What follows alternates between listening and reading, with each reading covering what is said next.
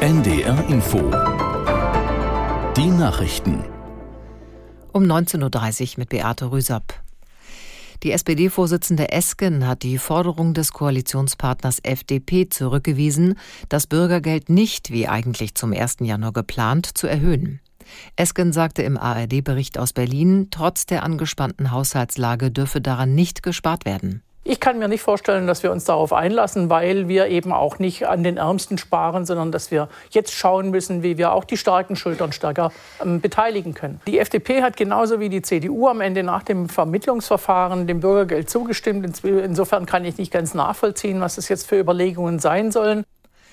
Nach dem tödlichen Messerangriff auf einen Deutschen in Paris tagt am Abend ein Krisenstab der französischen Regierung. Der 23-Jährige war gestern von einem mutmaßlichen Islamisten erstochen worden. Aus Paris Stefanie Markert. Frankreichs Staatsspitze hat Deutschland und den Angehörigen des Opfers umgehend kondoliert. Der Täter, 26 Jahre, ein freigelassener Gefährder, in Frankreich geboren, iranischstämmig, sein Motiv, das Sterben von muslimischen Frauen und Kindern vor allem im Gazastreifen rächen. Inzwischen sollen auch die Schwester und die einst aus dem Iran geflohenen Eltern, bei denen der Angreifer gelebt hatte, in Polizeigewahrsam sein. In Frankreich gilt bereits die höchste Terrorwarnstufe. Das neuerliche Attentat hat die politische Debatte angeheizt. Israelische Bodentruppen sollen im Gazastreifen auch in den Süden vorgerückt sein. Soldaten und Panzer befänden sich östlich der zweitgrößten Stadt Khan Yunis, berichtet die deutsche Presseagentur unter Berufung auf Augenzeugen.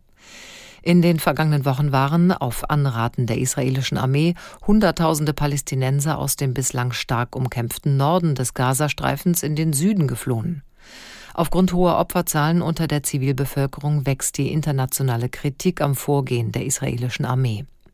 Diese hat nach an eigenen Angaben den Gazastreifen seit Beginn des Kriegs rund 10.000 Mal aus der Luft angegriffen.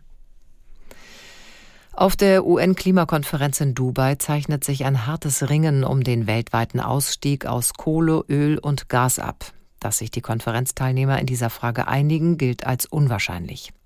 Aus Dubai Anna Osius. Während Aktivisten und mehr als 100 Staaten ein schnelles Ende von Kohle, Öl und Gas fordern, um das 1,5 Grad Ziel zur Begrenzung der Erderwärmung noch zu erreichen, haben einige Akteure andere Interessen. Vor allem die Erdöl exportierenden Länder sind offenbar äußerst zurückhaltend, wenn es um einen Ausstieg aus fossilen Energien geht. Berichten zufolge lehnen Saudi-Arabien, Russland und der Irak in ersten Verhandlungen das Ende von Öl, Kohle und Gas kategorisch ab.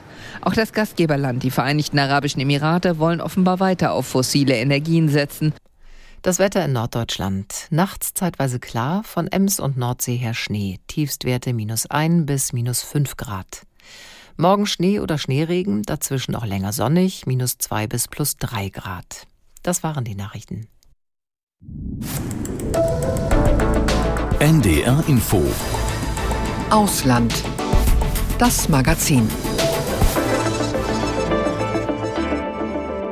In Dubai hat die COP28 die Weltklimakonferenz begonnen, von der so vieles abhängt und von der wir gleichzeitig nicht zu viel erwarten dürfen. Wir sind aus diesem Anlass gleich in Indien, in der First Solar City, hier in Ausland das Magazin mit Udo Schmidt. Und wir besuchen in Thailand ein Dorf, das dem Klimawandel bereits weitgehend zum Opfer gefallen ist. Im Schwerpunkt beschäftigen wir uns mit dem Iran, einem wichtigen Player im Israel-Gaza-Krieg und gleichzeitig einem Land, dem es weiterhin massive Unterdrückung gibt, nur dass die Weltöffentlichkeit derzeit etwas weniger genau hinschaut. Und zum Schluss dann zum Fußball nach Großbritannien, wo eher verfeindete Fanclubs eine Tafel ins Leben gerufen haben. Indien, das inzwischen bevölkerungsreichste Land der Erde mit einem riesigen Energiebedarf, spielt beim Kampf gegen den Klimaschutz eine wichtige Rolle. 2070 und damit 20 Jahre später als die EU will es klimaneutral sein. Derzeit setzt die Regierung von Premierminister Modi noch auf Kohle und verteidigt diese Strategie auf internationaler Ebene. Auf der anderen Seite fördert sie den Ausbau der erneuerbaren Energien.